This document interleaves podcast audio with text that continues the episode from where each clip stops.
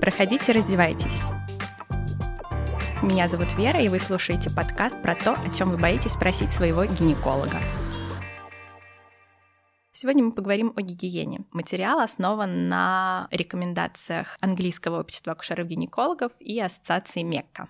Итак, что же и когда мы моем и как часто? Самое главное, что вы должны запомнить, что спринцевание это вредно. Никогда не делайте этого, даже если у вас был незащищенный половой контакт, и вы решили, что это поможет как-то профилактировать инфекции, передаваемые половым путем, это наоборот может увеличить риск заражения.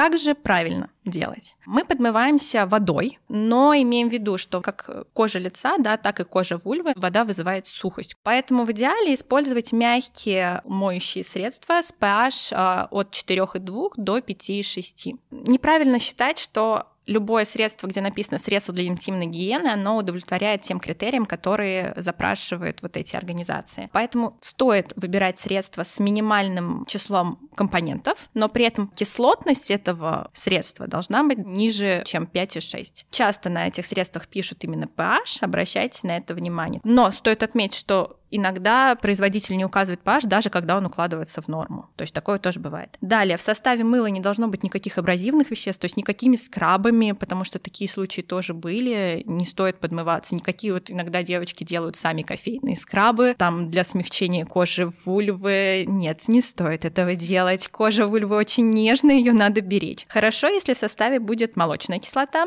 так как она тоже помогает поддержанию нормального pH кожи. Что выбрать, душ или ванну? При возможности выбираем душ. То же самое, если чрезмерно сидеть в ванной, это может э, пагубно сказаться на коже в вульве. Душ принимаем один раз в день. Опять же, чрезмерный уход может привести к пересушиванию кожи вульвы. Подмываем чем? Подмываемся рукой, желательно без длинных ногтей, потому что приходили девочки с царапинами. Тоже спрашиваешь, откуда? Ну вот я подмывалась, бывало, поэтому стараемся, да, следим за маникюром. Не используем никаких мочалок, губок, только рукой. Осторожно обязательно промакиваем полотенцем, когда вытираемся. По поводу нижнего белья. А, мы всегда выбираем свободное белье из натуральных материалов, то есть это шелк или хлопок. Ночью стараемся вообще спать без белья, в ночной рубашке, либо если это пижама, то широкие штаны обязательно. Носим свободные брюки, желательно, да, никакой синтетики. По поводу э, нижнего белья стараемся выбирать э, светлые тона, желательно белые, потому что черный цвет, э, вот эта краска, которая используется для окрашивания нижнего белья, она всегда более аллергенна для кожи, нежели белые цвета. И то же самое, кстати, касается туалетной бумаги. Она должна быть белая и не ароматизирована, потому что это, опять же, все вредно для кожи. Дальше, по поводу ухода за своим нижним бельем. Обязательно старайтесь дополнительное полоскание включать на стиральной машинке, не использовать кондиционеров и не использовать биологических порошков, да, то есть есть такие биологические порошки, которые за счет ферментов э, разрушают грязные пятна, вот такие нельзя. Как бы мы не были за биологию, за экологию, в данной ситуации должен быть химический порошок, но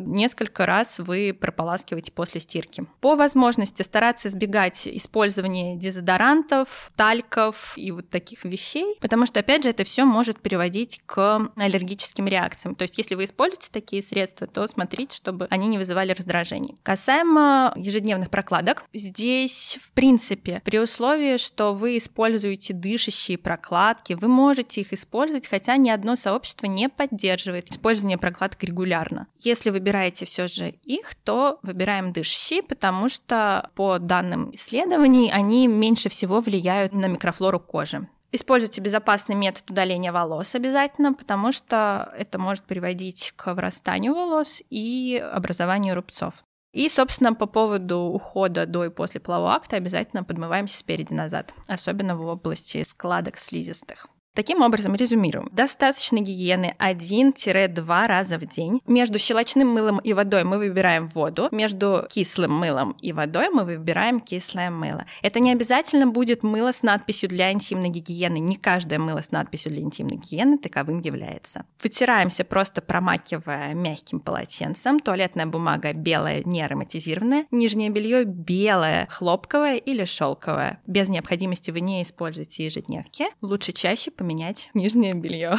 По поводу послеродового ухода, особенно если у вас были разрывы, самое главное, чтобы швы были чистыми и сухими для лучшего заживления тканей. То есть вы, опять же, подмываетесь так часто, как это необходимо. Вы не используете туалетную бумагу вообще. После каждого похода в туалет это подмывание. Основной залог хорошего заживления швов — это чистые сухие швы.